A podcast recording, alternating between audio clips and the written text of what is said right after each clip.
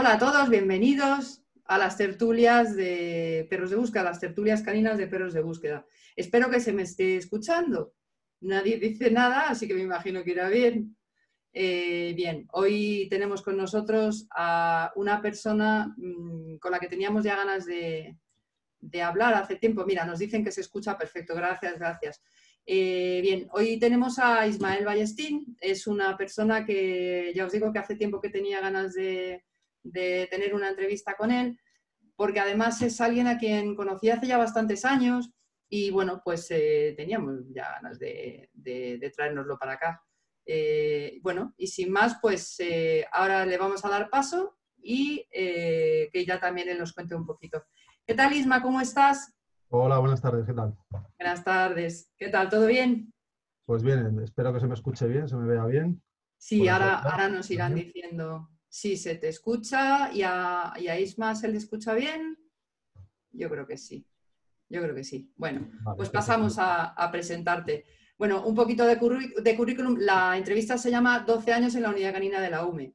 Eh, Isma fue brigada del ejército, bueno, o eres brigada del ejército de tierra eres. Eh, llevas 26 años como militar, ¿verdad?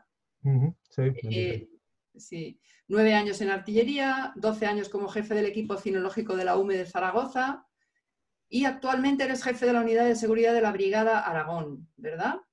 Eso es correcto, sí. Bien, tienes titulación por la Seguridad Civil Francesa, nivel 2, CIN, jefe de la unidad de cinotecnia, eh, y bueno, y me consta que tienes una buena formación porque además siempre has sido persona, porque yo te he conocido además en, bastantes lugares de formación y, desde luego sí, sí, me consta que eres de las personas que, no se han quedado simplemente en lo que... En, soy militar y tengo un perro, ¿verdad? Sí, además de todas maneras la UME se ha preocupado de formarnos continuamente sin parar y cursos que salían incluso que, pues, que hemos visto en tu página o en otros sitios y hemos visto que eran de interés, hemos consultado y, las hemos solicitado y no las concedían. Que, la formación desde luego ha sido bastante intensa siempre. Eso está bien. Porque si habéis tenido formación por su parte y esos cursos, digamos que ibais, claro, ibais como, como personal militar de la UME para formaros en, esos que nos vimos de cadáveres y por ahí. Ibas como sí, la, la, formación, el grueso de la formación fue eh, cada vez que se integraba un guía o yo cuando comencé como jefe y como guía canino, pues la daba el Centro Militar de Veterinaria de la Defensa en, Madrid y ese era el grueso principal, que los últimos cursos estaban durando unos cinco meses o así, cinco o seis meses.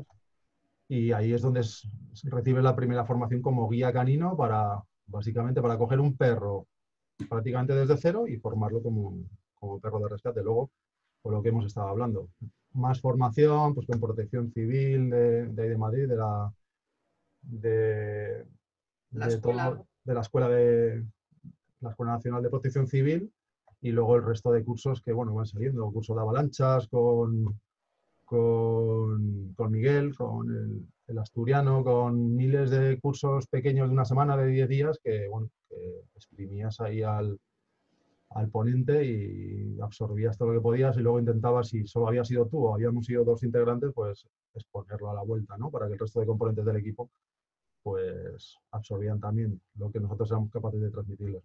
Qué bueno. Porque, claro, ya te digo yo conociéndote desde que te conozco, eh, me consta que eras persona que, desde luego aprovechabas esos cursos. Y, y, ahí viene mi pregunta, ¿cómo, ¿cómo entraste tú? ¿Cómo fue aquello de entrar a la UME y luego la unidad canina de la, de la UME. Bueno, la, la, UME se empezó a formar sobre el 2006 o así. Yo coincidió que tuve uno de los jefes que tenía, un teniente que tuve, el teniente Oliver por aquel entonces, pues lo, lo, escogieron, eh, tenía un nivel bastante alto de francés. La UME fue a, recepcionar mucha información a Francia, a las unidades civiles de, de Francia, que tienen una unidad muy similar, por así decirlo, en estructura y en composición a la nuestra bueno, pues eh, se dedicó a ir allí, informarse y empezar a formar las, las, unidades.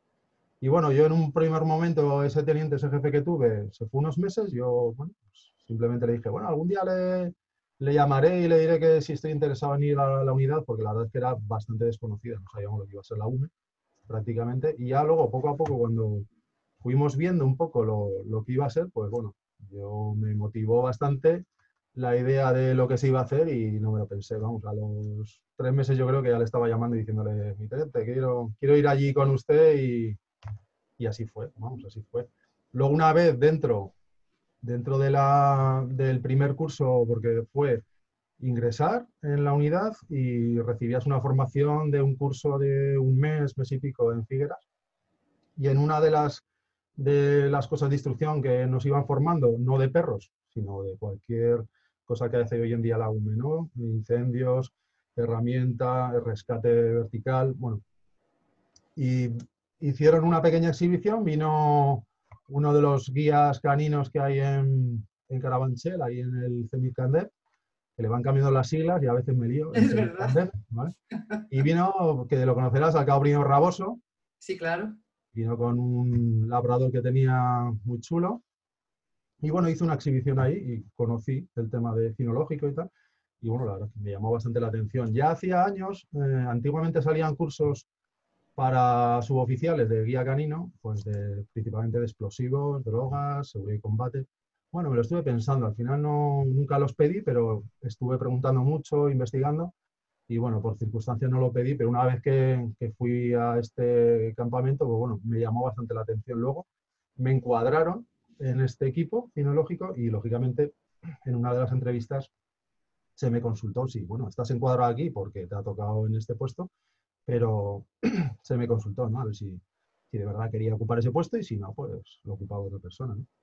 Y bueno, no, no hubo muchos puñetazos, pero bueno, algunos sí que hubo, ¿vale? Entonces me tuve que pelear un poco ahí para que al final me eligieran a mí. Claro, claro. O sea, porque hablamos de hace 12 años, cuando todavía quizá la gente no, no había tanta querencia ¿no? por entrar en unidades caninas. Yo creo que ahora hay bastante más solicitudes, ¿no? O, da la sensación, ¿no? Que antes había como menos...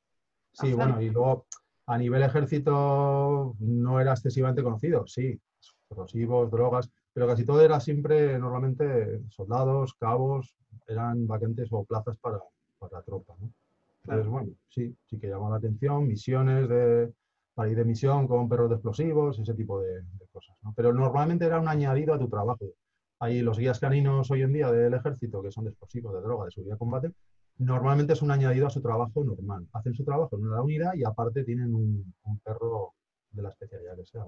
En cambio aquí en la UME no, tú eres especialista en perros de rescate y no es que solo hagas el perro de rescate, porque luego el perro de rescate, como hablaremos, tiene millones de funciones y al menos aquí en la UME, y al final tocas un montón de palos, ¿no? Salvo casi un poco los incendios forestales, por así decirlo, el resto lo tocas casi todo. Porque qué tipo de... Perdona, perdona, dime. No, iba a decir que luego en mi caso, que también está eh, hace unos años eh, empezamos con el tema de los drones, pues ah. también en mi caso luego empecé a manejar drones de los incendios. O sea que yo como jefe al final, pues hacía un poquito de todo. No intervenía en los incendios como tal, pero sí llevábamos los drones a, a los incendios a los incendios, porque luego no, los utilizabais con, eh, con, los perros, ¿no? No llegasteis, porque ese fue el principio de la era de los drones, ¿verdad? Me hablas de, cuando empezó todo, ¿verdad? Con los drones. Sí, sí, sí, pero bueno, los, sí que yo sí que he llegado a utilizar drones mezclado con los perros, a la hora de búsqueda, sí, sí, sí, sí. Normalmente eh, el comienzo de los drones para, para la UME fue principalmente enfocarlo a rescate urbano, que ahí es donde entran a jugar los perros. Entonces yo propuse, eh, se propuso a ver quién empezaba a volar drones, éramos cuatro en el batallón, entre todos los batallones que hay, en el caso de Zaragoza, pues bueno, yo empecé a ser uno de los integrantes de los cuatro pilotos. ¿Por qué? Porque estaba sobre todo en, metido en el tema de rescate urbano, sabía bastante del tema y bueno, pues eh, me dijeron para, yo me presenté y, y, me dieron el ok. Y sí que utilizábamos los drones para la búsqueda como tal. Una primera búsqueda, o, luego incluso para comprobar la búsqueda que hacía el perro, si era buena, si era mala, un poco como herramienta de adiestramiento también. Qué bueno. Una mezcla de todo un poco. Claro. Porque ¿qué tipo de mm, intervenciones eh, tienen, digamos, las unidades caninas en la UME? ¿A, qué, digamos, a qué nivel desaparece? Bueno, la formación que recibimos, como he dicho al principio, es muy extensa en el tema de rescate urbano, terremotos, explosiones de gas, cualquier, cualquier situación que suponga el desplome de un edificio o de una infraestructura grande en la que quede alguien atrapado, era mm, pues un 80% la formación para eso. Luego también, como han dicho en alguna de las preguntas que he visto en Facebook, pues hacemos el tema de grandes áreas, mezclado un poco a veces con búsqueda por orillas y luego tema de avalanchas también, tema de nieve, principalmente Madrid, Zaragoza y León. Lógicamente Sevilla y Valencia, pues bueno, tocar la nieve en invierno es un poco complicado y luego aparte en nieve lo que hay que hacer es estar rápido en el sitio, con lo cual tampoco normalmente hacía mucha instrucción de nieve. En cambio nosotros sí, tenemos los Pirineos al lado y de hecho la primera intervención real a la que fuimos era, fue una avalancha, fue una luz de nieve. Ah, fíjate. Eh, sí, no pensamos que, hubiera, que iba a ser la primera intervención que íbamos a hacer con perros, pero coincidió que fue, fue, una fue la primera que hicimos en ese caso. Y luego, bueno, creo que he dicho todas las especialidades. Bueno, luego eh, al tiempo, porque no, todo esto estoy hablando de perros de vivos, sí. pero a los años eh, empezamos a ver la necesidad, la UME empezó a ver la necesidad de la asistencia de perros de cadáveres. Y en las mismas especialidades, escombros, grandes áreas, incluso nieve también, y en búsqueda por orillas también. Y ya empezamos a formar perros de cadáveres. Eh, hasta que yo estuve, por lo menos, lo, que normalmente había que tener en cada batallón, de los cinco batallones más Canarias, que forma parte de Sevilla, son seis batallones, cada batallón tenía que tener cuatro perros de vivos ah, operativos y otros dos de cadáveres operativos también. Ah, qué bueno nunca cada batallón tiene solo seis perros, pero luego al final tiene siempre más, ¿no? Por si tienes una baja, por formación de un perro que se va a jubilar. Al final lo, normal es que tengas ocho, nueve, diez perros hemos llegado a tener. Y bueno, el equipo son tres guías, tres guías caninos con esos seis perros operativos, pero sumale el resto de perros, normalmente un guía tenía de dos a tres perros. Claro. Yo comencé con un perro como guía también, lo tuve ocho años o nueve, se decidió, nuestros jefes decidieron que el jefe dejaba de tener perro y bueno, ya fueron los tres guías los que, los que tenían la función de guía canino, más dos eh, ayudantes que, teníamos, con lo cual éramos cinco y yo seis integrantes en el equipo. Y dos de los auxiliares al final, muchos de ellos llegaban a ser guía canino en un futuro, un guía que aprobaba una oposición o la Guardia Civil, la Policía Nacional o simplemente pasaba a otro equipo pues era sustituido nuevamente por el auxiliar, que tenía una formación principalmente como figurante y luego como manejador de perros, ¿no? Por así decirlo. Sabía del manejo de un animal, de su cuidado, de, hacer de figurante, de lo que podía hacer, lo que no. Claro. Bueno, esa, era un poco la, cantidad de gente que, y perros que manejábamos normalmente. Y, que se sigue manejando. Claro, y por lo que has comentado, eh, no teníais, ya que lo comentas, no teníais eh, perros con multidisciplina, unos perros enfocados a vivos y otros perros eh, entrenados en cadáveres. No, no había. Bueno, sí. En el momento del cambio, en el que solo teníamos perros de vivos y se nos solicita formar perros de cadáveres, sí que en un momento dado los primeros perros que pasaron a ser de cadáveres eran de vivos. Entonces hubo una primera atacada de un perro por batallón más o menos, que ese perro pasó de vivos a cadáveres. Y se especializó en cadáveres, aunque lógicamente había sido un perro de vivo. Luego ya el resto fueron, fueron formados como únicamente, exclusivamente de, cadáveres. Que es lo suyo. A mi modo de ver, a mi modo de ver es lo suyo. Lo hemos hablado en algunas entrevistas. Como si, como si pudieras tener un perro solo de grandes áreas, otro de nieve, otro, bueno, el que se lo pueda permitir en un equipo, pues es lo, mejor. O un perro de, de rastro o, ¿no? tienes una de cada cosa, pues mejor. Y un perrito pequeñito para hacer exhibiciones, pues genial, hubiera sido lo mejor. Lo mejor del mundo. De hecho, lo planteé, lo planteé porque al menos a nivel ejército y el resto de equipos toca hacer muchas exhibiciones, ¿no? Y siempre coges al perro que mejor lo hace, pero a veces, claro, mm, no apoya, no favorece mucho al adiestramiento o bueno, simplemente no quieres desgastarlo, ¿no? En ese tipo de cosas que no digo que no sean necesarias, ¿no? Pero que igual distraen un poco el adiestramiento de ese animal. Sí, y, hasta incluso puedes arriesgar. Ese es un tema importante, el tema de los perros eh, operativos en exhibiciones. Eh, yo creo que todo el mundo tiene más o menos el mismo problema, entre comillas, porque lo de, es que yo lo he vivido también, lo de venga, vámonos a la exhibición y dices, madre mía, y te metes en unos berenjenales que dices, uh, Yo he estado en alguna, aquí en, en Zaragoza, las fiestas del Pilar, pues hubo una época extensa de años que íbamos en esas fiestas y hacíamos exhibiciones. Y uno de los ejercicios que hacíamos era unos big box grandes de plástico, poníamos cinco o seis, escondíamos a alguien ahí, el perro lo buscaba, ladraba. Bueno, era muy, hacíamos lo más visual que se puede hacer un perro de rescate en un escenario que no es nada, porque al final es muy complicado. Y bueno, lo hacemos de esa manera. Eh, cuando acabaron los cinco o seis días de actuación, que no me gustaba la palabra actuación, ¿no? Yo decía cinta exhibición, pero la gente me preguntaba, ¿cuándo es la siguiente actuación? Digo, pues no lo sé, ¿ha abrir un circo aquí o...? no, no, no sé dónde hay exhibiciones por aquí. Bueno, es broma. Pues mm, lo que ocurría era, lo que me ocurrió es que luego cogí ese perro, que era el mío además, y se acabó las exhibiciones, nos fuimos al escombro, le dije al perro que buscara y se me quedó mirando ahí como, oye tío, ¿dónde están los Big Boss? Que, esto me, me, molesta las almohadillas aquí en el escombro. Se dio una primera vuelta, luego ya lo reconduje un poco y ya sin pega, ¿no? Pero dije, uy, hay que tener cuidadito con este tipo de cosas, ¿no? Que a veces le distraen al perro la cabeza y si no lo tiene muy asentado, eh, su función y su trabajo y lo que tiene que hacer, pues bueno, le puede despistar en el momento Ya, desde luego es un tema, es un tema curioso, pero importante. Em, cuéntanos eh, en alguno, en todas estas intervenciones y en tu, experiencia en las unidades caninas de la UME, algún momento del que digamos que te sientas orgulloso de, bueno, pues de haber estado ahí. Bueno, por ejemplo, antes he comentado que la primera, la primera intervención que hicimos fue una luz en Benasque, en los llanos del hospital, una zona muy chula, la verdad, que se hace ahí esquí de fondo, lo que más se hace es esquí de fondo.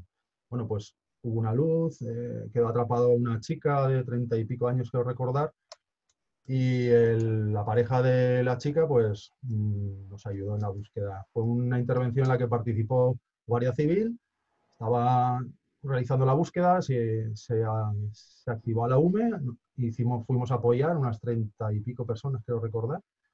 Y bueno, fue un compendio de Guardia Civil UME en la que intentamos localizar a, la víctima. Se localizó al día siguiente, más o menos, día y pico así, y conseguimos, se consiguió localizar. Íbamos con perros, íbamos personal aleando nieve, con sondas, eh, buscando, ¿no? La chica estaba a cuatro metros o así, Mm, y se consiguió localizar. Y para mí un momento gratificante fue cuando bajamos, íbamos bajando a pie desde la zona de, de la búsqueda y bueno, pues nos recibió ahí la familia. Un poco ahí sorprendidos y uno, un, uno de los que hizo de, de, ¿cómo se dice?, de vocal, ¿no? De portavoz de la familia, pues bueno, nos agradeció la búsqueda, el trabajo que habíamos realizado. La verdad es que luego a ver, mientras la Guardia Civil había estado trabajando, sí que había habido réplicas de aludes. La verdad es que cuando nosotros estuvimos ya no hubo mucha réplica, pero sí que la zona, lógicamente, había habido una, una luz, por lo cual no era una zona muy estable en cierto modo. ¿no? Y no sé, el que alguien te, eh, aun sabiendo que has rescatado a su, a su familiar fallecido, te lo agradezca, ¿no? Pues, no sé, supone supone un momento de orgullo, ¿no? de, lo que se trata la pregunta, pues sí, te sientes un poco orgulloso, ¿no? A la vez que un poco triste, ¿no? Pero, triste, claro, triste, pero... lógicamente, pues bueno, has conseguido como mínimo ese mínimo de, darle a su, a su familiar, pues para que lo entierre, para que... Sí, un alivio de, saber que... Sí, desde luego... Eh, ya se sabe muchas veces que se pierde gente, que desaparece y no encuentran ni siquiera el cadáver, ¿no? Y al final...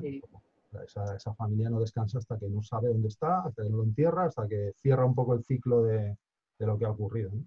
Sí, porque sí, desde luego veo que eso siempre nosotros nos centramos en el trabajo de los perros, pero desde luego las familias eh, tienen una papeleta muy dura y, lo que tú dices, y cuando no aparece la, la persona, debe, vamos, debe ser algo, pues eso, muy trágico, tremendo y, claro, nosotros estamos a hacer nuestro trabajo. Tú no me sale que te sientas orgulloso porque desde luego, pues eso, que el trabajo encima salga bien, pues, pues tiene que ser una maravilla de, sensación, está claro. Luego quizá también hubo, fíjate, eh, te he comentado una felicitación de un familiar, ¿no? Pues yo recuerdo en, en, el viaje de regreso, que luego sí tocamos el tema de las intervenciones, como lo estamos tocando, una de las que fue, fue, fue a Nepal, al terremoto que hubo en Nepal en el 2015.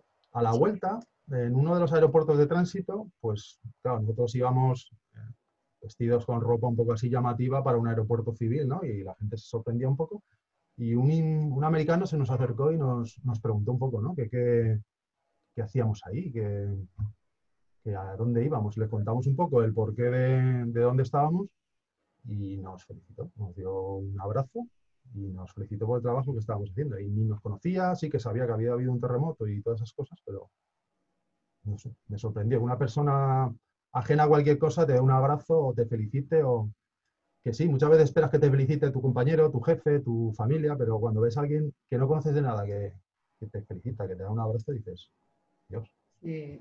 Hombre, son, claro, son, actos de solidaridad, yo creo, humana y que salen del alma, porque es que es así. Eh, eh, me imagino que en Nepal habéis tenido, eh, bueno, algún momento triste seguro que has tenido en Nepal, me imagino, ¿no? De, no sé dónde, no sé. Desde luego la experiencia de Nepal tuvo que ser muy tremenda, ¿no?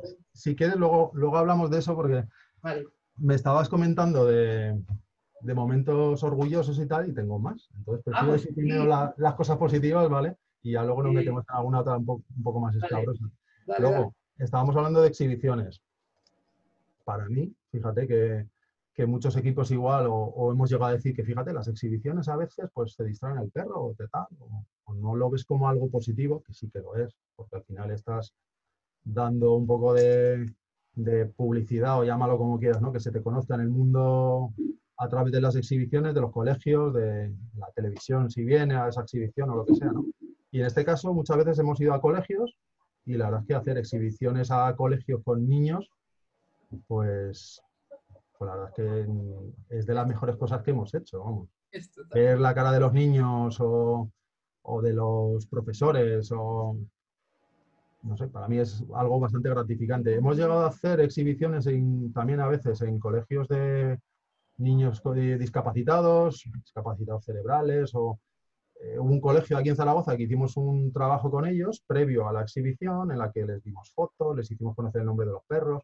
Ellos lo trabajaron en el colegio, hicieron sus dibujos, sus, carteles con nuestro escudo a su manera, lo dibujaron, lo pintaron. Y cuando ves a esos peques y disfrutar ese día, esa mañana, pues vamos, es, es una pasada, es una pasada. Y que, auténticos son los críos con, los perros, ¿verdad? ¿A que sí? los más auténticos. Vamos. Sí, sí.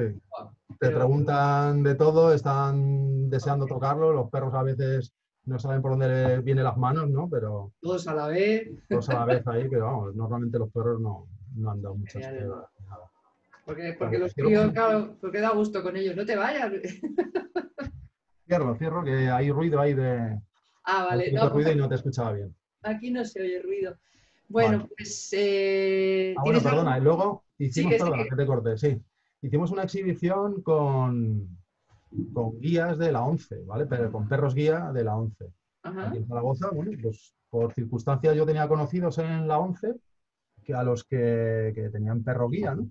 Y bueno, una de las veces lo que, lo que hacía normalmente era mm, intentar llevar y a, a, los, a, los, miembros de la 11 a sitios, a ver cosas, y en este caso los trajeron a la UMI, ¿no? me conocían a mí, los trajeron a la UMI, les enseñamos medios, los medios que tenemos ahí, los montamos en los vehículos, y luego lo último que yo le propuse a, uno de los de los más caracterizados de la ONCE, los que nos llamaron, les dije que, si querían hacer una exhibición para perros, porque ya sabemos que en la ONCE no solamente hay gente invidente, hay más gente, ¿no? Que con otro tipo de problemas, pero bueno, la verdad es que la mayor parte de la gente que vino era discapacitados visuales en diferentes grados. Yo les dije que les hacía una exhibición con mis perros. Lo que hicimos fue colocar un cascabel a los perros en el cuello, en un collar, y uno a uno yo iba narrando lo que iba haciendo con el perro. Alguno de ellos, lógicamente, sí que tenía alguna, algo de visión y podía ver algo, pero la mayor parte de la gente no. Yo les iba relatando, ahora sube la empalizada, ahora lo meto en el tal, ahora le digo que se siente, que se esté quieto. Para mí fue la cosa más auténtica que he hecho en tiempo, vamos. Y los vi disfrutar, aplaudir, incluso alguno de ellos luego intentó subir la empalizada, intentó pasar con el perro, como pudo, ¿no? Pero muchos de ellos lo consiguieron, no sé, fue espectacular, vamos. fue una de las mejores experiencias que he tenido en exhibiciones, la verdad, y fue, fue mucho, mucho. Qué chulada. ¿Y momentos, momentos tristes? Así, el momento, digamos, más triste en alguna intervención de catástrofe. Bueno, el más, una de las intervenciones que, que hicimos fue mm, una búsqueda en el Parque Nacional de Ordesa, un montañero que se había perdido, quiero recordar que estuvimos cinco o seis días, fue para sobre el 2016, que estaba antes mirando un poco la chuleta, porque ya no recordaba los años, sobre el 2016 o así. Pues bueno, hicimos una serie de búsquedas eh, por el Parque Nacional de Ordesa y Monte Perdido. Estamos hablando de altitudes, de desniveles grandes, entonces lógicamente era un poco complicado según qué zonas. Yo iba en ese caso con drones por un sitio, los guías los llevaba por otro, había personal a pie, había helicópteros, había un montón de medios intentando localizar un montañero que se perdió, eh, desapareció, lo típico, hizo una llamada, nos dejó de, recibirse y hubo que, montar el operativo. Y en esa intervención eh, nosotros llevábamos en una zona de un río con bastante corriente y lógicamente eran zonas en las que se suponía que podía haber caído la persona eh, desaparecida y yo llevaba dos chavales de apoyo de, de montaña, dos compañeros, dos, pues un cabo y un soldado. Y uno de ellos era Víctor Martín Rebollo. Y después de estar toda la mañana con nosotros, siendo un personal de apoyo, pues se nos cayó un perro. De hecho, uno de los perros pues hizo ahí unos buceos un poco raros. Bueno, ladraron o se cayeron a uno de, los, de las zonas del río. Bueno, conseguimos sacar al perro. Y luego, por si alguno de nosotros pues, se caía, ¿no? Y luego por la tarde él ya no nos dejó de apoyar porque ya dejamos de estar en zonas tan complicadas y bueno, desgraciadamente en uno de los rápeles de una zona de un río muy cerrado que estuvieron buscando, pues eh, cayó y falleció, ¿no? Y bueno, ese podría ser de los peores momentos que, hayamos podido vivir, al menos en la UME de Zaragoza. Y yo, en cuanto a intervenciones o, contacto con, con, este compañero, que estuve toda la mañana además con él, que sí que lo conocía, pero bueno, mm, pasé la última mañana con él, ¿no? Yo y todo mi equipo, claro pues eso puede ser uno de los, de los peores, ¿no? Triste, triste, desde luego, muy triste. Qué, pena. Todo el tema de los, compañeros.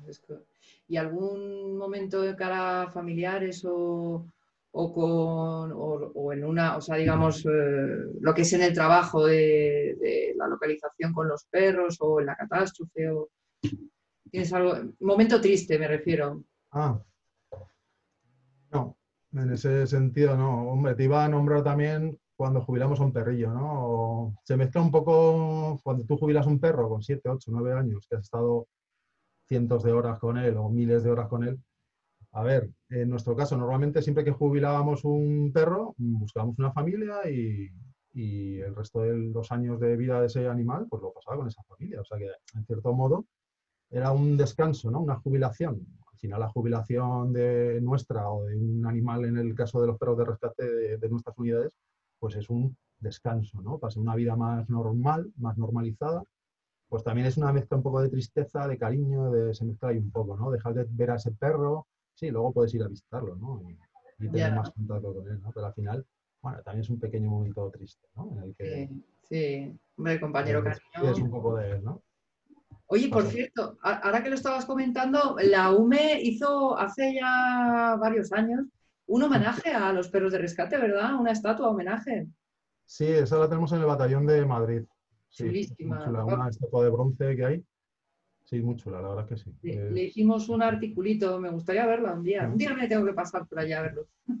Ah, pues está muy cerquita de la zona donde está el hangar de intervención, el típico edificio donde tenemos los camiones de bomberos, los los camiones más que están a punto de salir el edificio de alerta está ahí cerquita. Ah, sí, sí, sí, tiene que, tiene que ser No vamos a hacer una foto un día. Oye, y, momentos así, el momento más excitante o más, sí, el más, más excitante? Bueno, pues, pues uno de los primeros fue cuando fuimos a la escuela de guías y nuestro antiguo coronel Parra, luego la coronel Ceremín, pues bueno, ahí te reciben, te explican un poco lo que va a ser la formación eh, y en un momento dado, pues te asignan a tu perrito, ¿no? Y llegas a la zona de perreras. Uno de, uno de, alguno de nosotros puede haber tenido trato con animales, con perros, con tal, pero bueno, no quita que hayas tenido 200 perros en tu vida en tu casa para que vayas a la escuela de guías vayas a las perreras, que tú has estado ahí conmigo un montón de veces, bueno, una vez, no un montón, pero alguna vez has estado, con ciento y pico perros ladrando ahí, te metan en los caniles y te digan, este pastor alemán que te está mirando con cara de, para ti, de asesino, pues es tu perro, ¿no? Te abran la puerta y te digan, adentro, y te metan ahí con él y te cierren la puerta, ¿no? Ostras. Pues, ostras, es un momento ahí. Yo tuve, además, yo, uno de los perros que sale ahí en una de las fotos que has colgado, el pastor alemán que tengo, bueno, es un señor perro con cara de, de ¿qué pasa tú? Sí, sí, sí, sí. A mí me metieron ahí con mi amigo Edo ahí y uff, todos estaban ladrando. El perro se cayó, me miró, me olisqueó. Yo me relajé un poco y bueno, eso fue un momento de shock ahí, de los primeros momentos en el mundo perruno de, de Este, excitación, ¿no?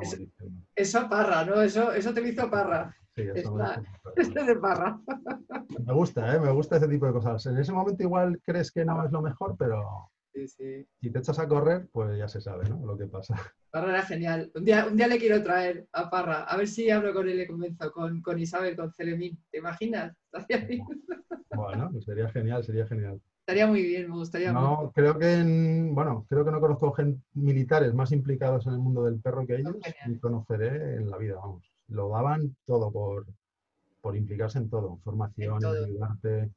Me han ayudado infinidad de veces y cada vez que llamas, que ibas, con de todo, material, información, curso, yo también les aportaba todo lo que podía, ¿no? De algún curso que he ido de cadáveres o de tal. Hemos intercambiado información y tal, pero vamos. Genial. No, no, no, de- que- queda un poco pelota decirlo y tal, pero fíjate, yo ya no estoy en la UME, la- con los guías caninos de ahí de Madrid, bueno, no tengo excesivo trato, ni, pero ya te digo yo que, que el que se lo merece hay que decirlo. ¿no?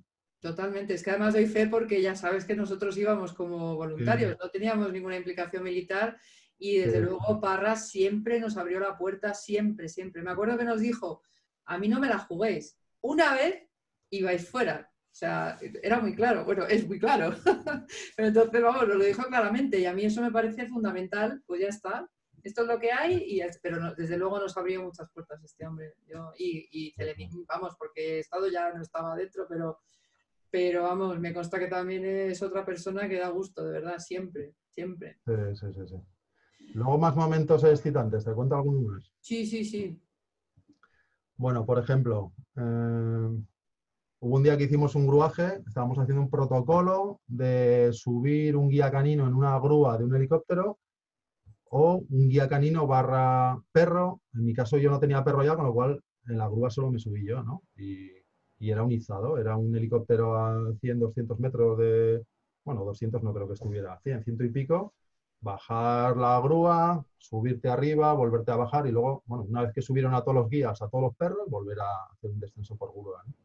Y estás viendo ahí en la sirga, que es como, como el tamaño de este boli, que te está aguantando, que te está bajando, que sube, no sé. es- yo lo considero un momento algo excitante. Hombre, ¿vale? Para, es que lo, para que lo pueda probar. Chu- chulísimo. Ese es chulo, ¿No? ese es chulo, sí. Tiene que ser chulo, sí. ¿Y momentos más? ¿Tienes más momentos que excitantes? ¿O, o, o Bueno, extraños? sí. Sí, bueno, extraños también tengo. Tengo algún extraño. Por ejemplo, momento extraño. Estoy haciendo. Se me ocurre, por ejemplo, sí, estábamos haciendo tema de rescate vertical. Nosotros primero nos formamos en rescate vertical como, como personitas y luego ya junto con el animal, ¿no? Junto con el perro. Bajar, grugar al perro o, o poner unas poleas y hacer un ascenso, un descenso. Y estar colgado de una pared de 30 metros y no te has acordado de dejar el teléfono móvil y te llaman al móvil. Contestas y me da para contestar porque estoy aquí esperando a que algo y me dio para contestar. Cogí el móvil, saqué. Sí, dime. No, oye, Ismael, que te quería preguntar tal. bueno, Llevaba una conversación normal y, ah, vale, sí, venga, hasta luego. No le dices nada a esa persona, ¿no? Ahí colgado a 30 metros con, las cuerdas, el casco, esperando que te suban, que te bajar o lo que sea. Acaba la conversación y colgado. ¿no? Un poco extraño. Un momento ahí Raro, raro, muy sí. o bueno. incluso también estar debajo del escombro, estás ahí esperando. Haces de figurante, de pseudo víctima, ¿no? Ahí debajo, llevas ahí cinco minutos esperando y te llaman al teléfono, lo tienes silenciado y saben Sí. contestar. Te llaman los Pues de muy Mafre mal. para, para ver si es seguro, si lo quieres, si no, le contestas porque ves que el perro todavía por el mic te dicen que no está preparado. Contestas, tal, hablas, momentos un poco absurdos, ¿no? De que vives. son las cosas. Joder, lo, de la- lo de ser figurante de perros de rescate, ¿verdad? Eso es otra experiencia que hay que vivir. Yo, vamos, Sí, eso se lo recomiendo a todo el mundo. Sí, sí, también, también hemos hecho figurantes para perros de cadáveres. Bueno, este no era para perros de cadáveres, era deslizamiento de terreno, ahí con la Escuela Nacional de Protección Civil.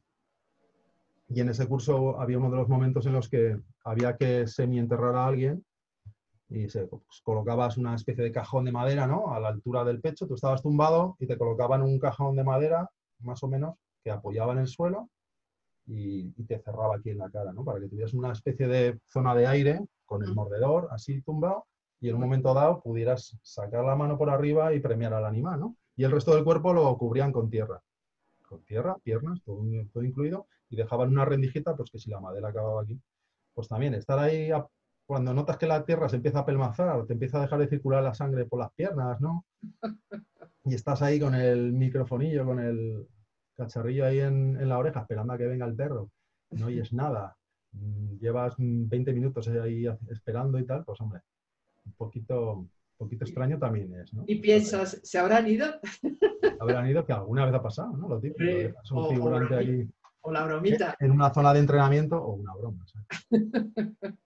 Sí, sí, juego desde que te dijera ahí, peligroso. Oye, de Nepal no nos cuentas nada. Yo he visto unas fotos de Nepal que me han encantado. O sea, hay unas fotos tremendas, trágicas, pero hay unas fotos muy bonitas que he visto tuyas con, los niños. Ah, sí, sí, a mí me han encantado esas fotos. Por eso, es que para mí, eh, en el tema de las intervenciones, siempre me ha impactado mucho todo lo que es la parte, o sea, me imagino que te pasará que la gente te pregunta, ¿y qué tal el trabajo? ¿Qué duro? No sé qué. Pero para mí lo más impactante siempre ha sido lo que rodea a la intervención cara, o sea, me refiero a los humanos. Las familias, la gente, los niños, en este caso en Nepal, que bueno, pues se ve que están en unas condiciones eh, precarias y después de lo que había pasado, pues, pues menuda papeleta teníais, ¿no? las fotos son una pasada. Sí, lo que a mí lo que siempre me has, lo que alguna vez me ha sorprendido en este, en estos casos, ¿no? Es que tú ves a los peques que eso, que están ahí con poca ropa, con un balón y poco más, viviendo en una casa con grietas, que ha habido, porque así, nosotros cuando fuimos había habido un terremoto hacía poco, hacía 10 días o así, pero ahí los terremotos se van acumulando en los edificios, con lo cual tienen edificios con 12.000 grietas que tú vas ahí y te crees que son de ese terremoto y no, son de antes. están en situaciones un poco bastante complicadas, pero ves que los niños pues no te voy a decir que son como los nuestros que están todo el día jugando y felices, pero ves que no hay excesiva diferencia. Es su mundo, ese es su mundo y son felices en ese mundo. Te ven aparecer a ti como, entiendo yo, como alguien súper extraño a lo habitual, con perros, con drones, con medios, vehículos que no han visto nunca, ¿no? Y los flipan con, con nosotros. Luego encima hoy en día que tenemos el móvil, yo les enseñaba fotos de Zaragoza, de mi crío, de patinando, de haciendo un montón de cosas, eh, cosas del trabajo y alucinaban frío. la verdad es que pasa. Es alucinante, vamos. Para mí es una de las cosas más chulas que hay, ¿no? Cuando vas a un sitio de estas características, vamos. Yo sé que en, Nepal había, hay eh, gente de Alemania, me parece que es, eh, bueno, había gente de Alemania que conocí, porque estuve traduciéndoles la página, por eso lo sé, que estaban preparando perros para perros de rescate o sea, ellos lo que hacían es eh, guías que se iban voluntariamente a Nepal a ayudarles a preparar allí equipos de rescate, unidades, grupos de rescate. Eh, ¿Visteis alguno por allí o vosotros? Porque el trabajo allí después, o sea, con, ese, con esa orografía, eh, me, parece un trabajo, es que Nepal es... Mm, yo coincido solamente con, Guardia Civil, pero no llevaban perros tampoco.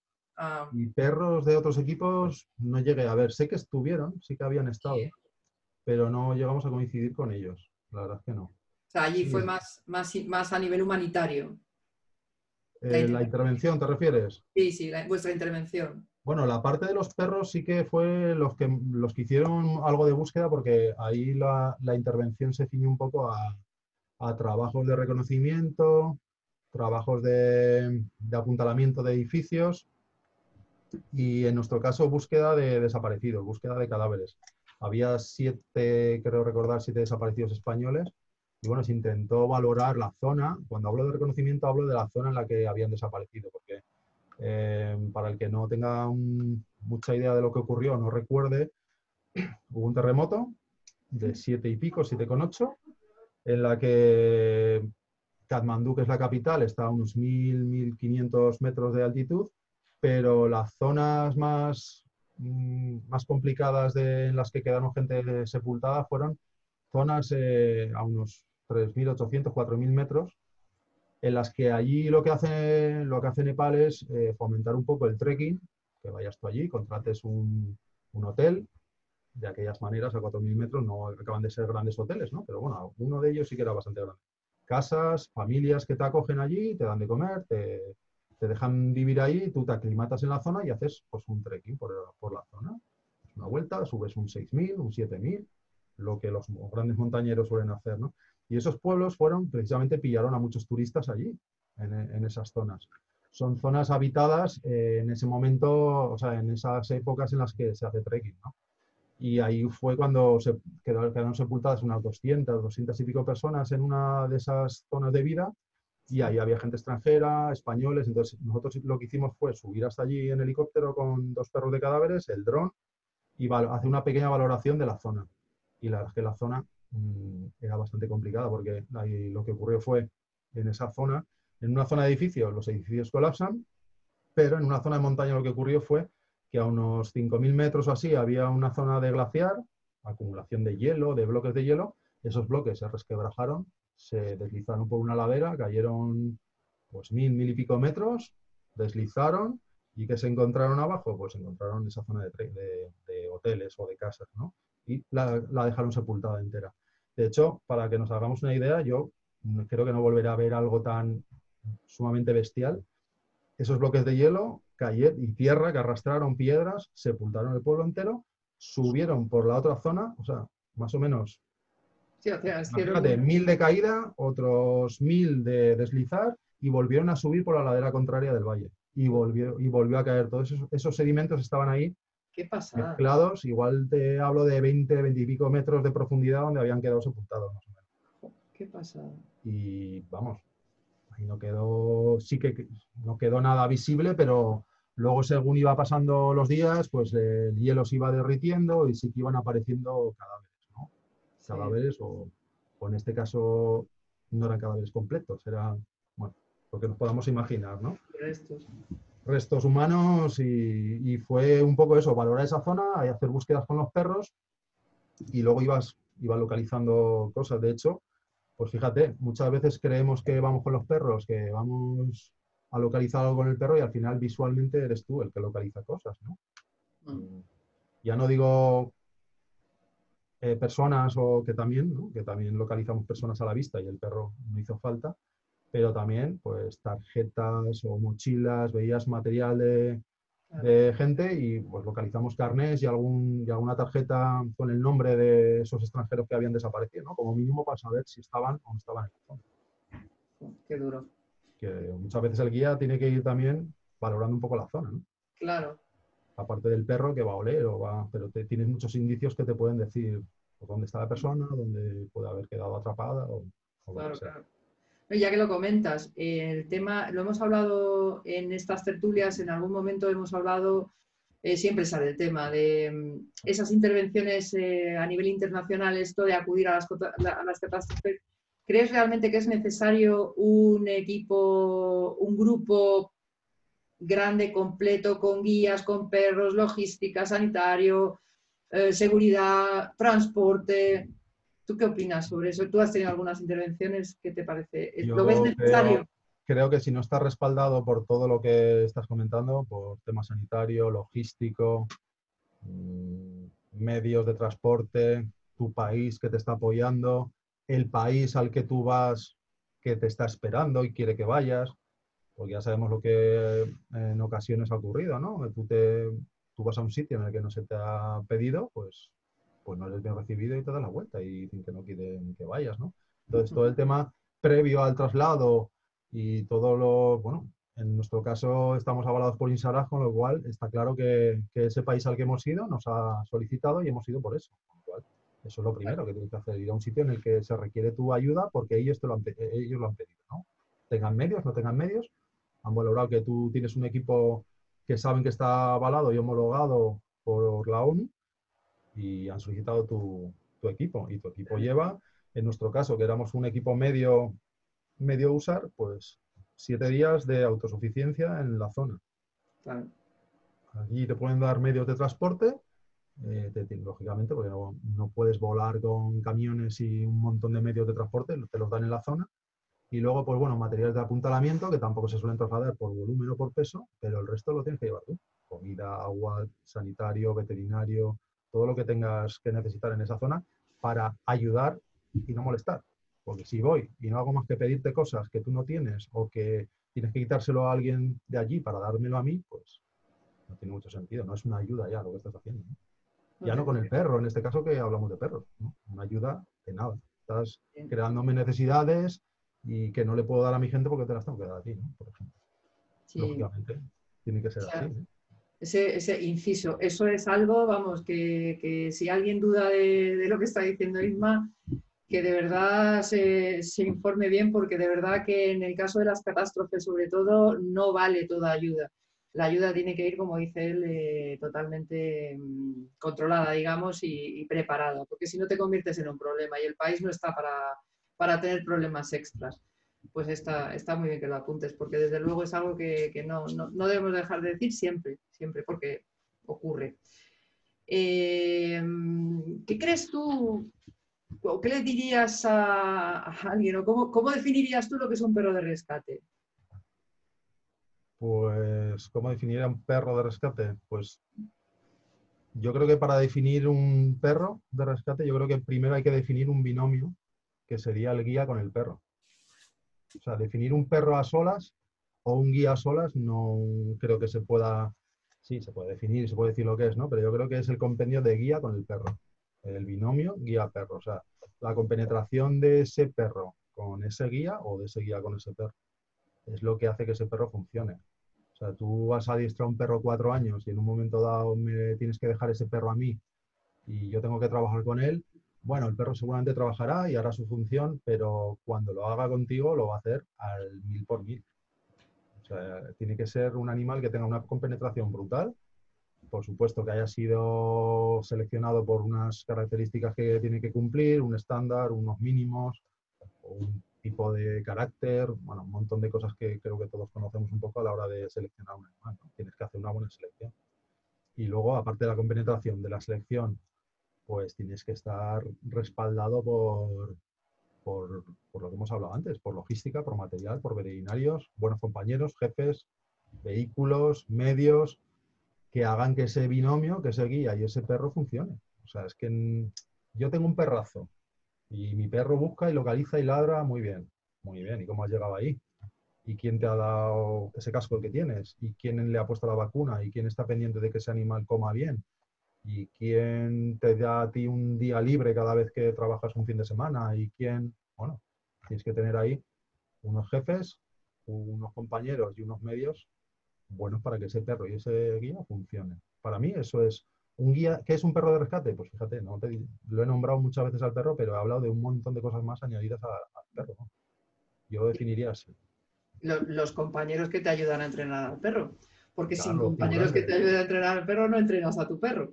Lógicamente, un figurante. La función del figurante es brutal. es brutal. Una vez que el perro ya tiene un poco eh, la, el trabajo que tiene que hacer y tiene conocimiento de lo que tiene que hacer, pues, pues ese figurante es el que hace que el perro evolucione o que siga su nivel o que pase a un nivel superior. Tú te limitas a soltar al perro, dirigir un poco, pero el figurante es el que va a motivar ese animal. Un perro sin motivación o un guía sin motivación no vale para nada. Está claro. y, tener, Perdona, y tener motivado un perro y tener motivado a un guía en mi caso yo ejercía de jefe de equipo, con lo cual tenía que motivar a mis guías y que mis guías motivaran a sus perros. Y yo como hacía de figurante de esos perros, motivar a esos perros, con lo cual motivaba guías, motivaba personas. El trabajo de motivación... El motivador. Es complicado, es muy complicado. El que todo el mundo esté contento con lo que hace y cómo se hace, pues bueno, no siempre se consigue, ¿no? Está claro. Desde luego.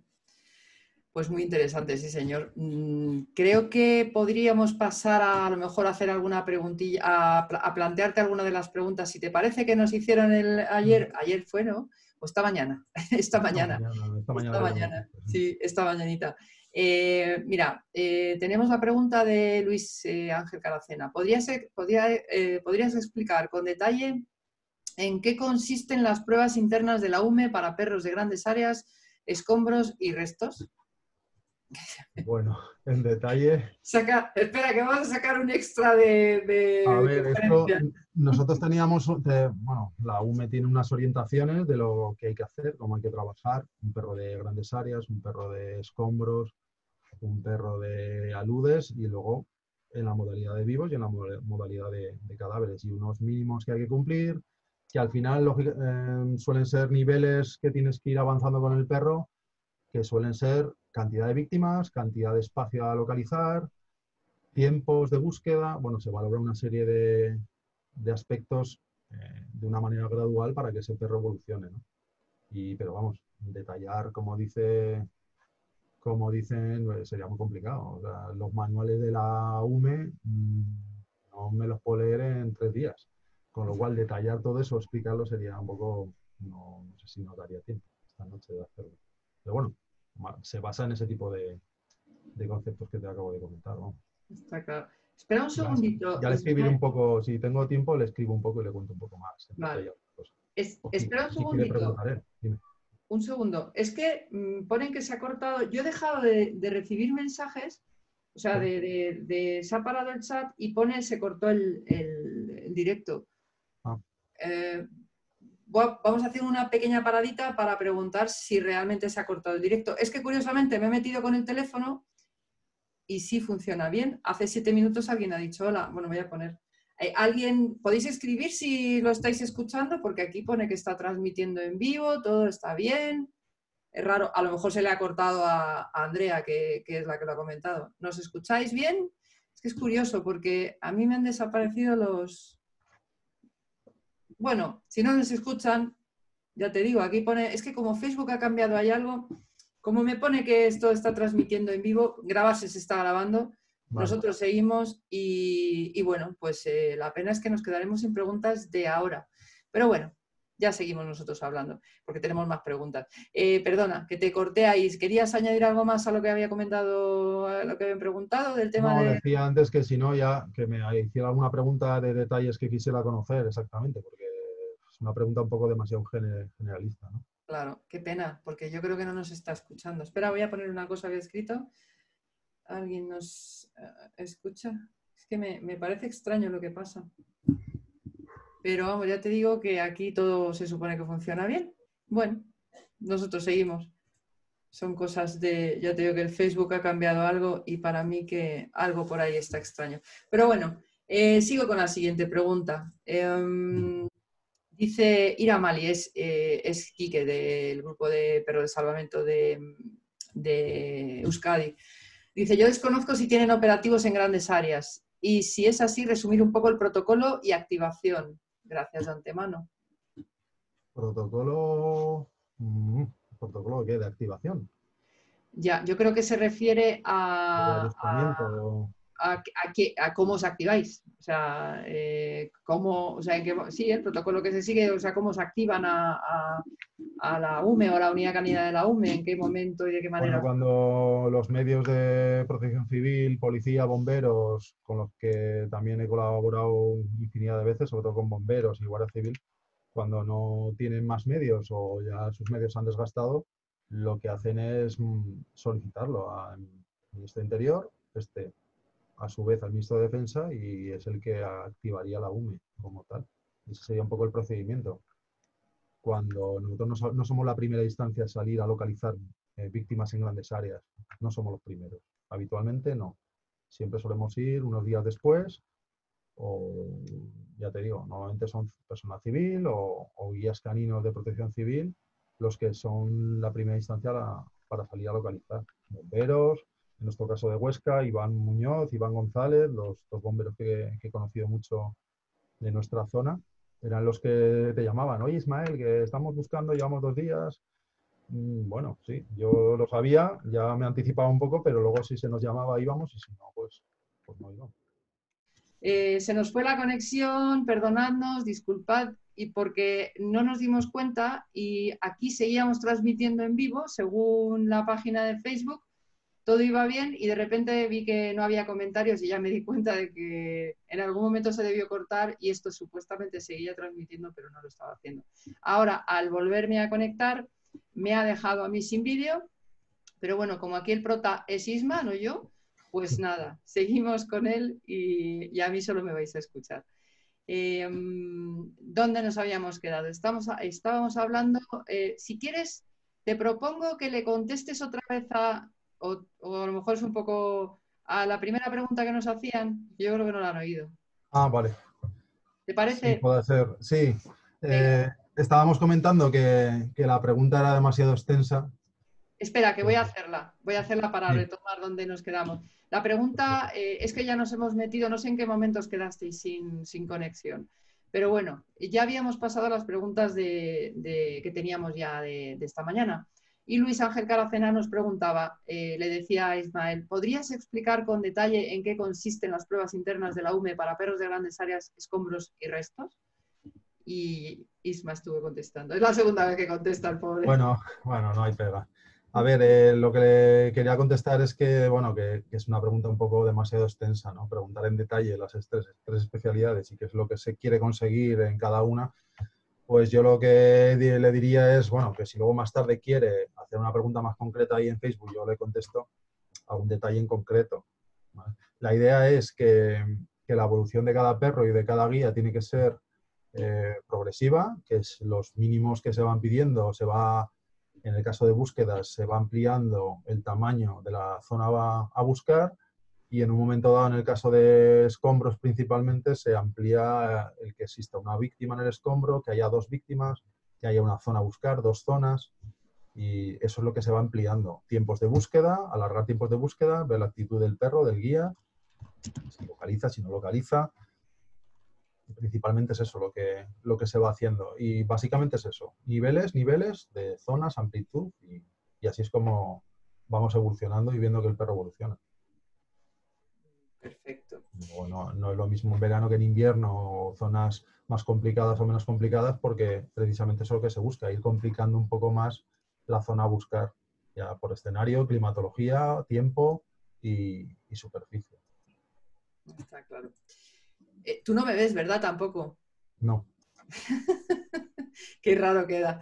Bueno, eh, bueno, voy a la segunda pregunta. Era eh, de Ira Mali. Ira es Enrique. Eh, yo desconozco si tienen operativos en grandes áreas y si es así, resumir un poco el protocolo y activación. Gracias de antemano. Sí, de grandes áreas, como hemos dicho a lo largo de la tarde, sí que, sí que tenemos perros.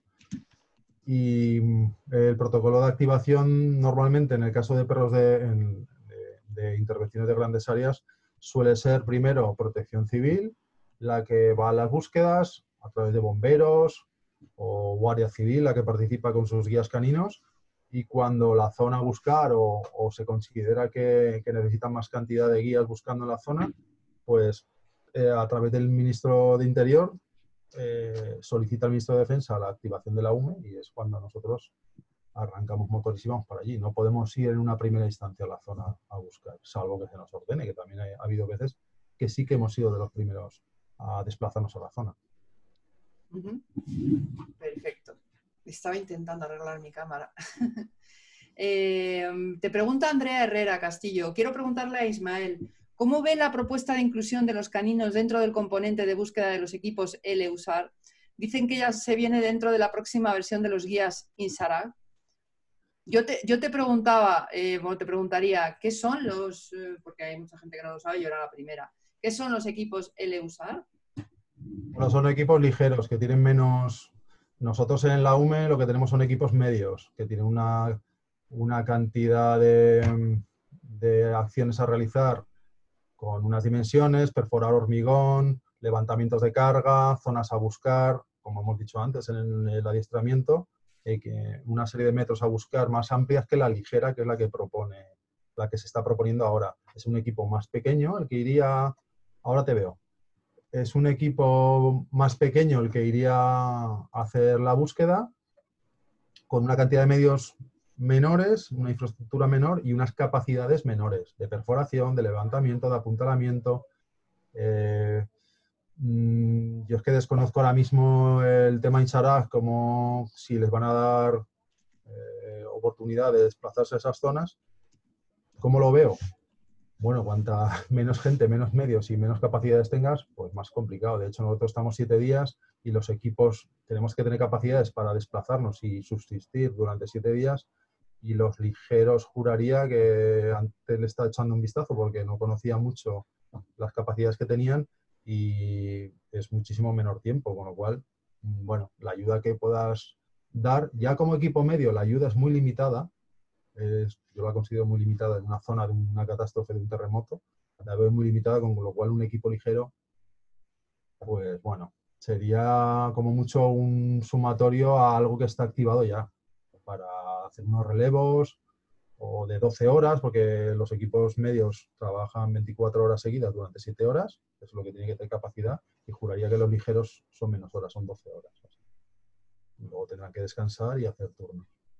Entonces, bueno, como un añadido a una zona en la que ya haya equipos usar medios o incluso pesados, pues bueno, sí, estaría bien. Y como un extra, ¿no? Como un extra, sí. quieres añadir algo más a esto? Mm, no.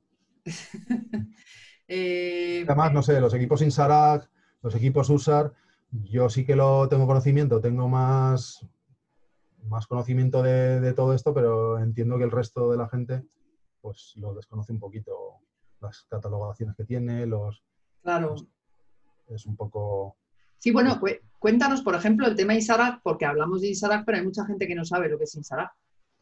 sí, pues Naciones Unidas, eh, todo esto nació, juraría, para 1990, 91, en la que se pusieron unos estándares que los equipos de rescate tenían que, tenían que tener para poder ser puestos a disposición de un país que solicitara una ayuda de rescate urbano principalmente.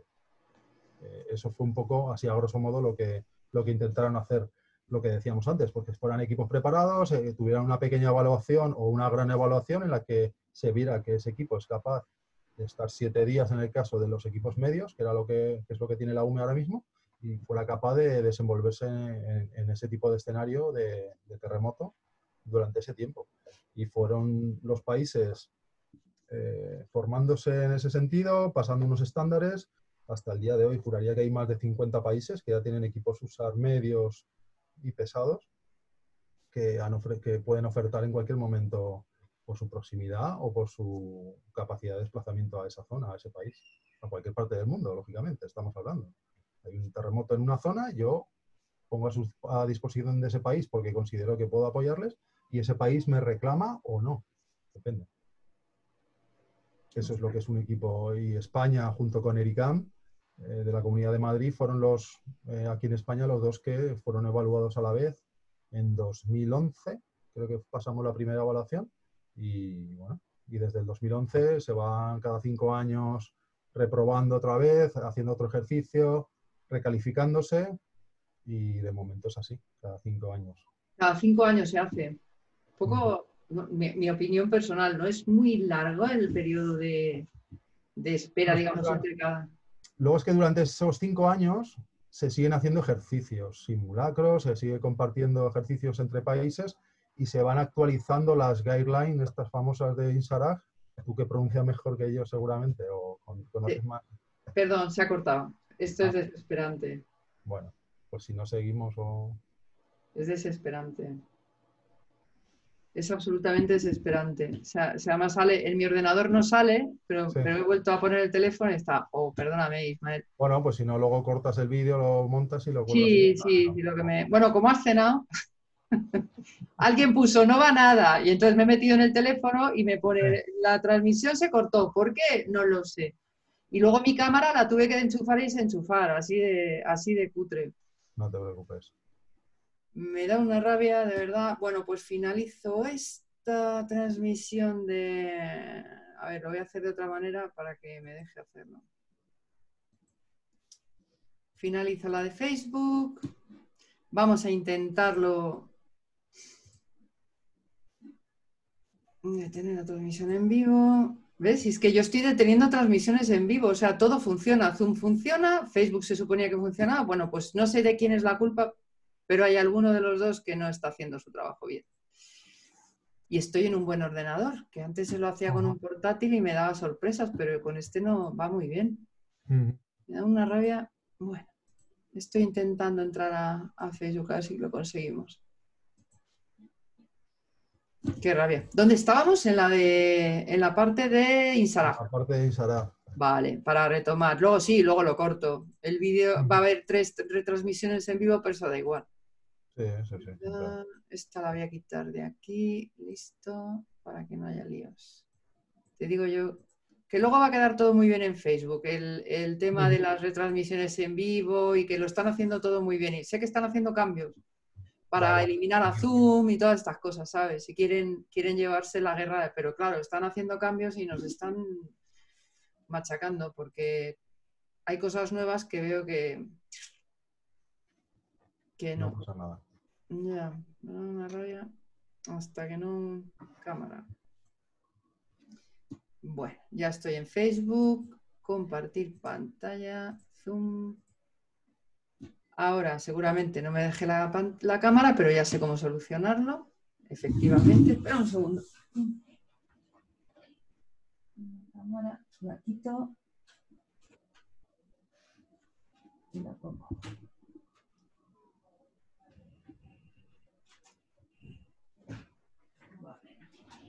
Ya. Joder, se me cae todo. Va a funcionar. A ver. Y- Eh, falta de alguna intervención, sí que se, puede, se podría llegar a hablar, bueno, pero un poco más de lo que hemos... Vale. Sí, ahora si quieres te pregunto si tienes alguna intervención más. Eh, mira, ¿ves? me dice, Live Producer es la nueva forma de transmitir en vivo. Lo que quieren es que utilice eso, pero es que la versión que usas actualmente dejará de estar disponible. Pero cuando le, digo, antes de conectar contigo, le decía de hacerlo a través de eso nuevo, me decía que el navegador lo tenía que actualizar y lo tengo actualizado, que es Chrome. Entonces, no sé, pues cosas nuevas. Pero bueno, vamos a intentarlo. Una tercera. Estoy transmitiendo en Facebook. Ya por lo menos sé que la cámara. ¿Cómo, cómo hacer para que vuelva? ¡Ah! No se, puede no se puede iniciar la transmisión. Les odio. Ay, de verdad, de verdad, de verdad. Qué desesperación. Nada, son ellos. Es de, es de Facebook el tema. Hay alguna cosa mala. Tengo que cortar Facebook. ¿Quieres cerrar Zoom también o no? No, no, es, es Facebook. O sea, lo tengo clarísimo, vamos, no me cabe la menor duda. No me cabe la menor duda, porque se ha quedado la pantalla idiota. A ver, bueno, cierro esta.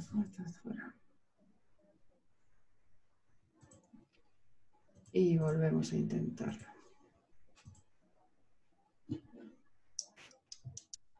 transmitiendo la reunión. Voy a dejarle que intente la, con el Live Producer, que no sé lo que miedo me da, pero bueno, peor que esto no puede ser. ya verás, es que se van a cargar a los de Zoom. Pero claro, primero tiene que funcionar bien.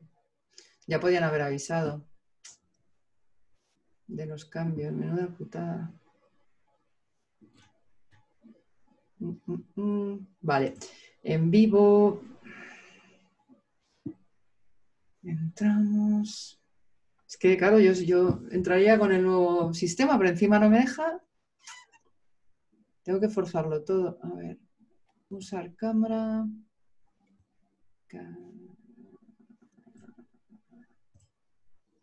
Vamos a intentar una cosa. Problema con la cámara, ¿ves? Me da problema con la cámara. El sistemita.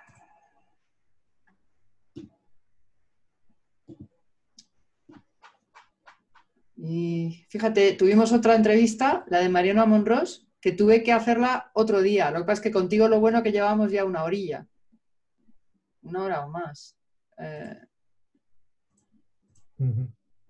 Y, pero es que aquello fue desesperante, pero no tenía nada que ver con esto, era mi ordenador.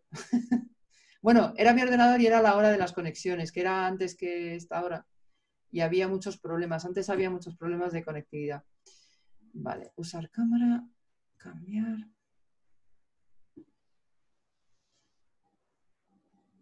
Conectar.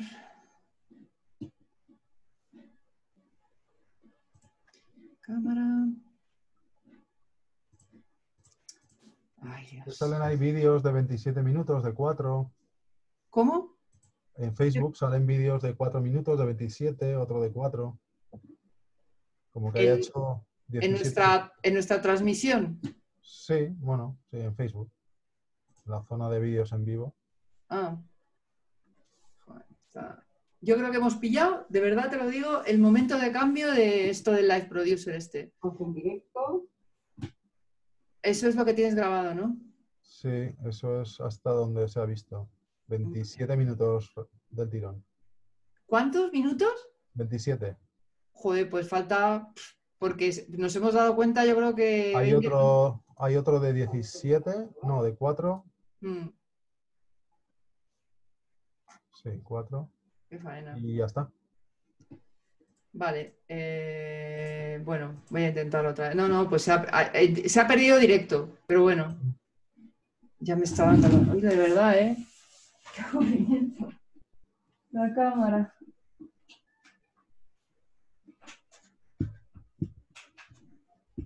Ahora sí se nos va a la gente. Bueno, la terminamos y Vale. luego y ya eh, y ya la grabo, la edito. editas y ya está. sí. Claro, quito todas estas mierdas. Vídeo en vivo detenido. ¿Ves? Estos son errores de... Se produjo un error al publicar tu vídeo en vivo. Comprueba la conexión y la cámara.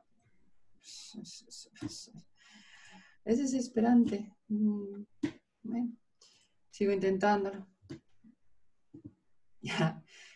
Califica la calidad de la transmisión. Madre mía. Fíjate, o sea, es que yo creo que hemos pillado, pues como un momento de esos que están cambiando cosas, o yo qué sé lo que están haciendo, no lo sé, pero desde luego aquí hay una movida gorda. En Facebook, lo estoy Bueno, volviendo. grabar, grabar te está grabando Zoom, ¿no? Sí, puedo, puedo seguir. eh, eh, me quería intentar ya por última vez una transmisión en vivo, si no, pues nada, lo dejamos. Pongo un mensaje de que no podemos seguir la transmisión en vivo Y, y la- seguimos tú y yo, la hacemos en, Vale. En Zoom. En Zoom, sí, espera que estaba mirando. Y mm, ya está. Vale, yo ya me estoy Vale. viendo, comparto pantalla. Es el último intento que hago con Facebook, ya no hago más. Ya estamos compartiendo pantalla en Facebook. Inicio mi vídeo que me va a decir que era Nachis. Efectivamente. Mira, ya no quito mi cámara. Eh, y vuelvo a empezar, aunque sea para decir, ¿vale? Eso. ¿Ves? Me pone un mensaje todo el rato. Probar Live Producer, la versión que usas está desactualizada de, de esto, de la transmisión. Estoy ya conectando, ¿vale? En vivo. Vale. Y entonces ya lo digo, que si se corta otra vez, que nada, que terminamos tú y yo la entrevista en Zoom y luego editamos y ya se la ofrecemos mañana, ¿vale? Que lo Vale, único por las preguntas. Te saludó gente, ¿lo has visto? Te han dicho mi Eh, no. brigada. Ah, Sí, pues- ahora sí que ahora está transmitiendo, me parece. Sí, estamos transmitiendo. Eh, eh, lo que sí te iba a decir, eh, lo que no ha entrado es nadie. Todavía. Porque antes tardó un rato. Es que esto tiene un descuadre de unos segundos. Vale.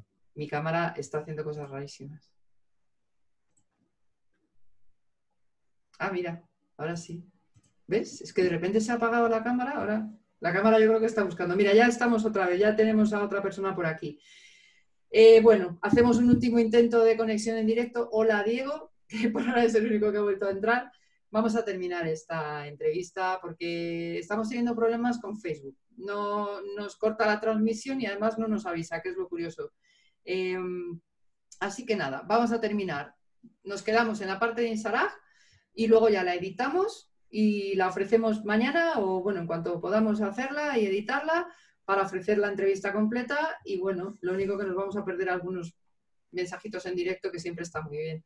Sí, Eh, vale. Pero bueno, estabas en la parte de Insarag y estabas comentando ya terminando el tema de, ¿no? De, de- Sí, de la, de la revaluación de cada cinco años, que la UME se evaluó en 2011, consiguió la calificación INSARAC y luego eh, cada cinco años se va renovando. Y lo que estaba intentando decir es que en estos cinco años se, van, se siguen haciendo ejercicios y lo que se intenta es los protocolos actualizarlos de capacidades, de cómo hacer los trabajos en escombro o de búsqueda e ir actualizando, pues metiendo drones, ir metiendo una serie de cosas que se van actualizando. Y en esos cinco años lo que se trata es de que a los cinco años te recalifiques con las nuevas las guidelines que le llama INSARA, con las nuevas y las modificaciones que haya habido.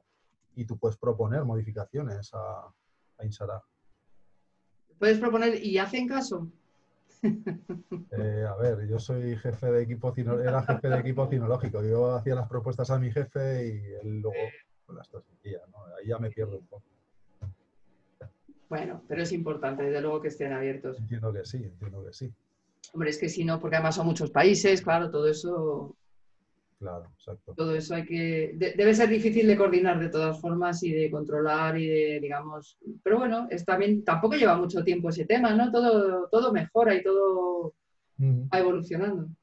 Bueno, todo al final son páginas web, eh, reuniones que se hacen en diferentes sitios y bueno, a través de eso yo tengo mucha información. Sigo dado de alta en alguna de las páginas web, puedes entrar, ver los ejercicios que se están haciendo, las recalificaciones, un montón de información a través de internet que puedes estar al día perfectamente.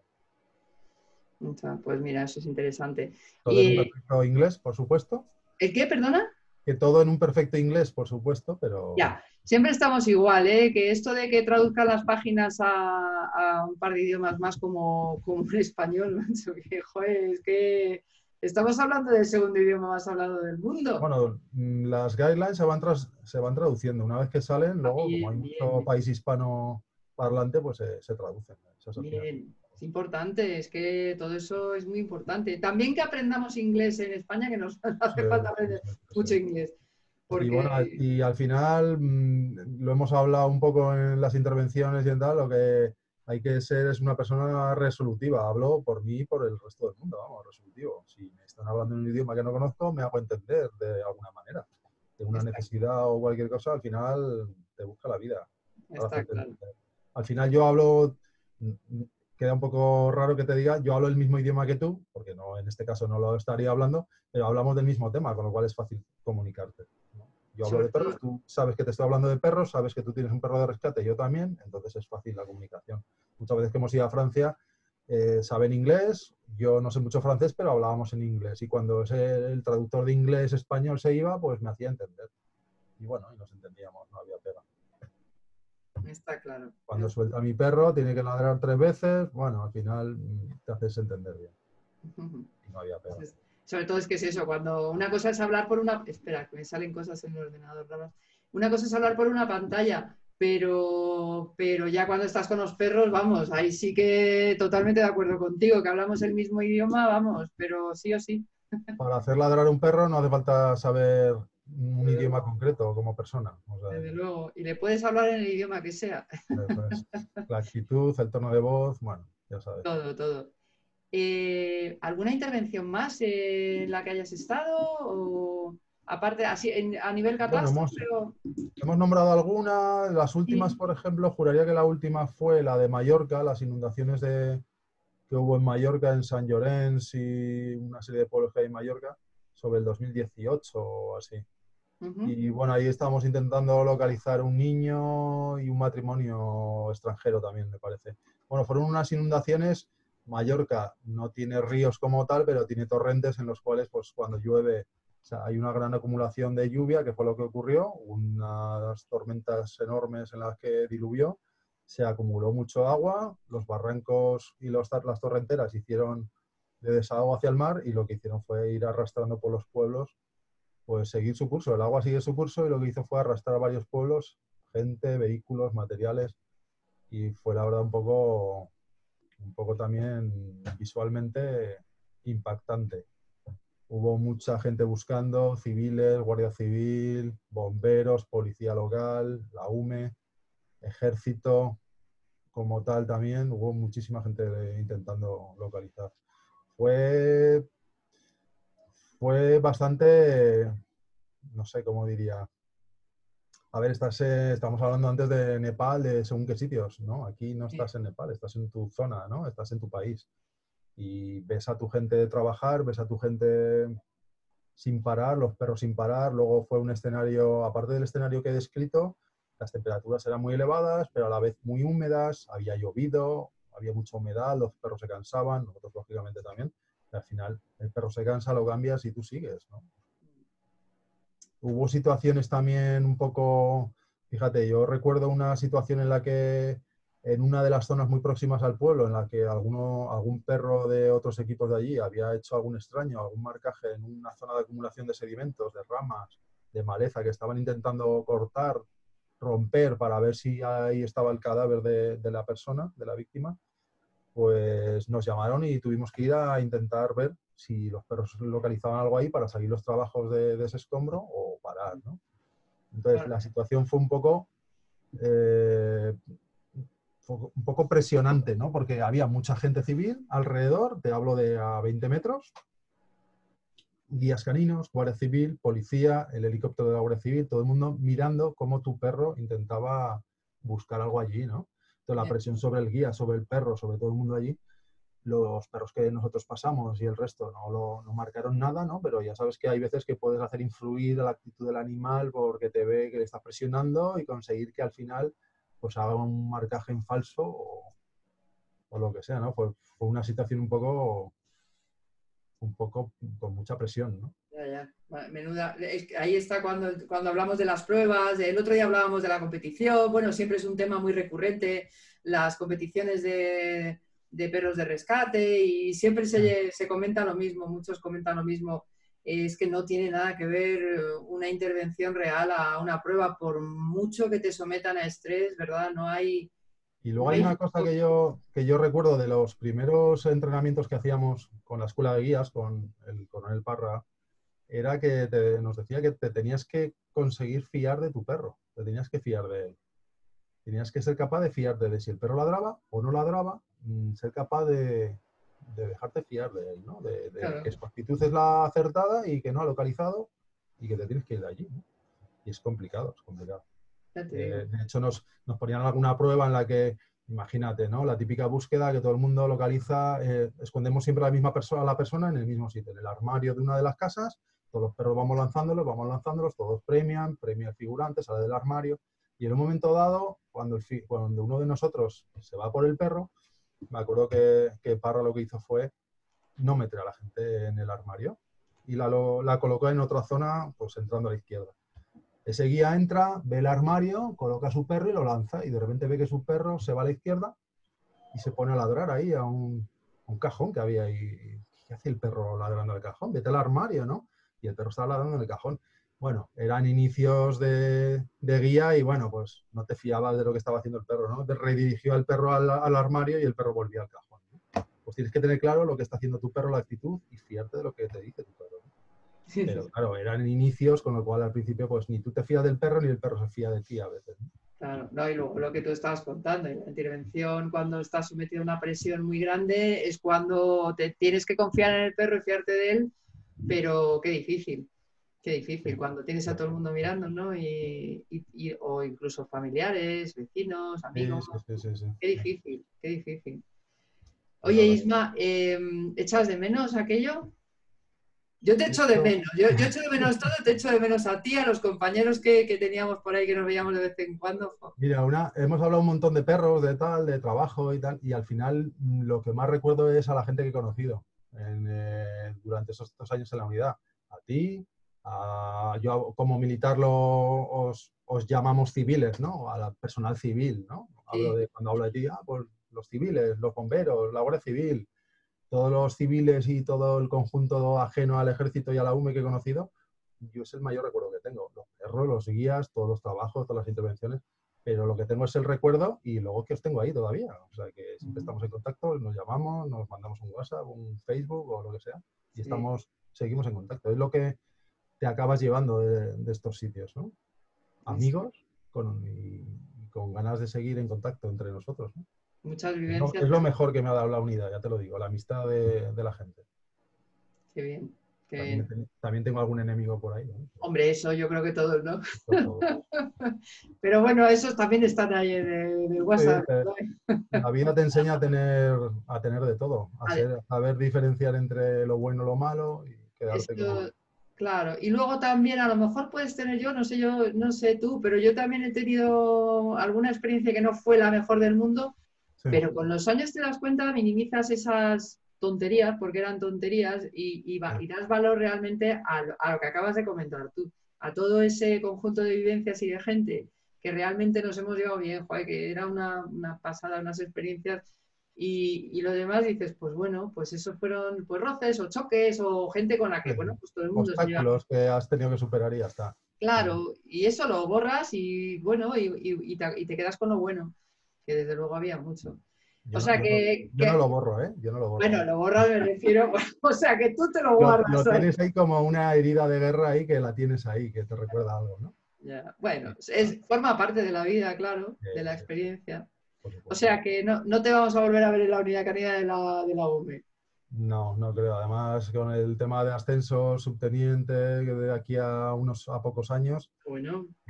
La, el empleo de jefe de equipos tecnológicos a día de hoy es de brigada, con lo cual. Pues entonces, nada. Tú, tú ya has hecho tu trabajo. Eso es. ahora lo que, que. Venga, que venga carne fresca y. Eso es, y, que y levante, y levante los equipos tecnológicos. Y es duro, es duro. Y los es que duro. están, ¿eh? que sé que los que están lo están haciendo muy bien y siguen haciéndolo muy bien. Claro, claro. Pues nada, pues bueno, pues hasta aquí esta, esta entretenida entrevista por, por, los cortes que nos ha hecho. Me ha encantado volver a verte, Isma, y hablar contigo y, y escucharte. Espero y que, te acuerdes de mí y me llames de vez en cuando y colaboremos un poquito entre nosotros. Sí. Y bueno, un saludo a todos los que nos han estado viendo o sí. a los que nos ven ahora, ¿no? Después de... Ya, ya no sé si estamos transmitiendo en directo, no tengo sí, ni idea, eso, ya no voy a ver. el vídeo, pues oye, muchas gracias. Por claro, luego lo haremos, sí, muchísimas Siguen gracias. haciendo preguntas en Facebook, yo intentaré contestarlas, que no tengo pena. Fenomenal. Bueno, nos ponía alguien ahora, estaba viendo una pregunta, necesito ayuda para buscar a mi perrita. Esta es la pregunta que no, no, lo siento, Mitzi, esto no, no, es, nuestro, no es nuestra labor. Ya te, ya te explicaremos. Eh, Isma, muchísimas gracias y, y, espero, a lo mejor si hago estas tertulias caninas y ampliamos sí. así a debates, vale. ya, ya, te contaré. Vale, perfecto, perfecto, vale. genial. Ya hablamos de alguna cosilla. Pues muchísimas gracias por estar aquí y hasta siempre. Muchas gracias. Chao, Venga, chao. Hasta luego, Isma. Los demás nos vayáis, ya que estáis aquí en la, en la conexión por fin. Eh, se acaba de ir, mira, hay gente conectándose, bueno, pero todavía sigue por ahí, este, están saludando Carlos Pérez, José, bueno, te saludaron antes, José David Moreno Borregón, tal, luego ya lo verás, ya os contestará Ismael en su, en su este, pues nada, lo he dicho, muchísimas gracias Ismael y hasta, hasta siempre. Eh, os quería comentar, os ha dejado una foto muy chula, Ismael. Espera, que vamos a poner una, una pantalla. Espera, que yo te, te echo, no te preocupes. Eh, bien. vale, eh, nos quedamos nosotros porque quería, bueno, lo primero pediros disculpas porque una vez más hemos tenido problemas de conexión. Esta vez no era el ordenador ni era la, el momento de la conectividad. Es que me temo que Facebook anda haciendo cambios y hemos debido pillar un momento de estos estupendos, porque aquí venía que estábamos conectados, yo tenía perfectamente la pantalla como ahora, está transmitiendo en vivo y de repente he leído por ahí alguna cosilla de que se cortaba o que no, no, no había conexión y al mirarlo en el móvil he visto que efectivamente se había cortado. No tengo ni idea de dónde se ha cortado, pero no os preocupéis porque el vídeo está grabado, ¿vale? Lo vamos a editar y hay varios cortes, entonces bueno, pues lo vamos a editar y a ofreceroslo entero y mejor, para que no tengamos todos estos ratitos de desconexión. Y ahí tenéis la respuesta, a lo mejor alguna pregunta de alguno que haya hecho alguna pregunta. Hemos perdido preguntas de algunos seguramente y saludos, es que ha sido realmente complicado. Eh, espero que todo esto sirva para que Facebook realmente, creo que ha habido un cambio ahí grande. Ya os lo digo, a los que hacéis transmisiones en vivo, Facebook ha hecho un cambio. Y eso es lo que nos estaba machacando.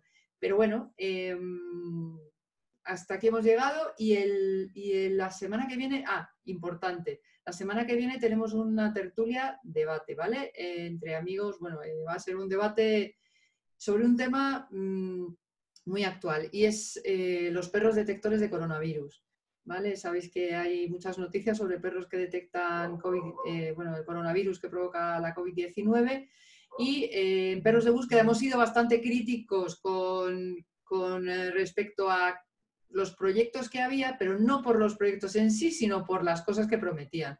Eh, lo hemos explicado muchas veces, hicimos un podcast, eh, hay un par de artículos o tres ya, eh, y a ver, estamos muy contentos con que este tipo de perros estuviera entrenando, pero siempre y cuando se estén haciendo las cosas realmente realistas. deciros también, no sé si hay por aquí alguien, hay poquita gente ya escuchando, pero lo, lo volveremos a repetir Eh, hemos contactado con el Centro, de, Centro Superior de Investigaciones Científicas, porque nos gustan mucho los perros detectores. Mm, nos parece una maravillosa labor la que hacen los perros detectores, pero eh, nos da un poquito de miedo eh, que, bueno, que ha habido, de hecho ha habido algún caso de personas, de individuos que han dicho que estaban entrenando perros para este tema cuando resulta que no lo estaban haciendo y ni mucho menos con las garantías adecuadas o bueno, era algo que no. Pero bueno, realmente hay varios proyectos, parece que serios, pero nos preocupan muchas cosas. Entonces, les hemos, hemos contactado a este CSIC y, y, el problema es que las preguntas que tenemos, es difícil encontrar, digamos, a la persona que nos sepa responder, porque hay que hablar con alguien de contagios y es complicado, pero lo estamos intentando, ¿vale? Entonces, en esta tertulia mm, tendremos a Pedro Salas, bueno, Pedro Salas, no hace falta mucha presentación, ya le conocéis muchos, todos los que trabajáis con perros detectores habréis oído hablar de, él seguro, es un excelente formador, yo le conozco pero nunca he tenido el placer de tenerle como formador o de acudir a un seminario suyo, pero mira, algún día.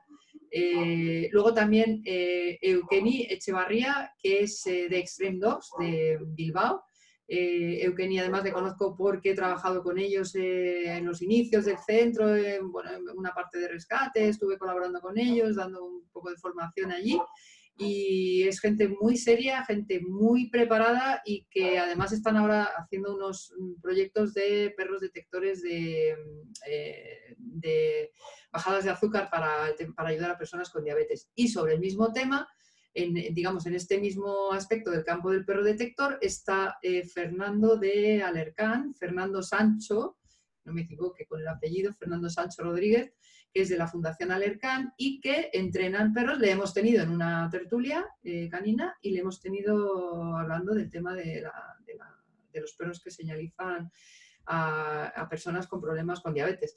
Em, así que con ellos estaremos. Si conseguimos a alguien más o si alguien sabe de algún profesional experto que esté metido en algún tipo de este, de, o sea, en alguno de estos proyectos, que también hemos contactado con alguno de estos centros para que a ver si hay alguien que hable español y que se quiera venir a charlar con nosotros. Esto va a ser el día 11, promete, ¿eh? Así que nada, pues nada, muchísimas gracias por llegar hasta aquí. Disculpad las conexiones, los problemas y, hasta, hasta la próxima semana. Chao.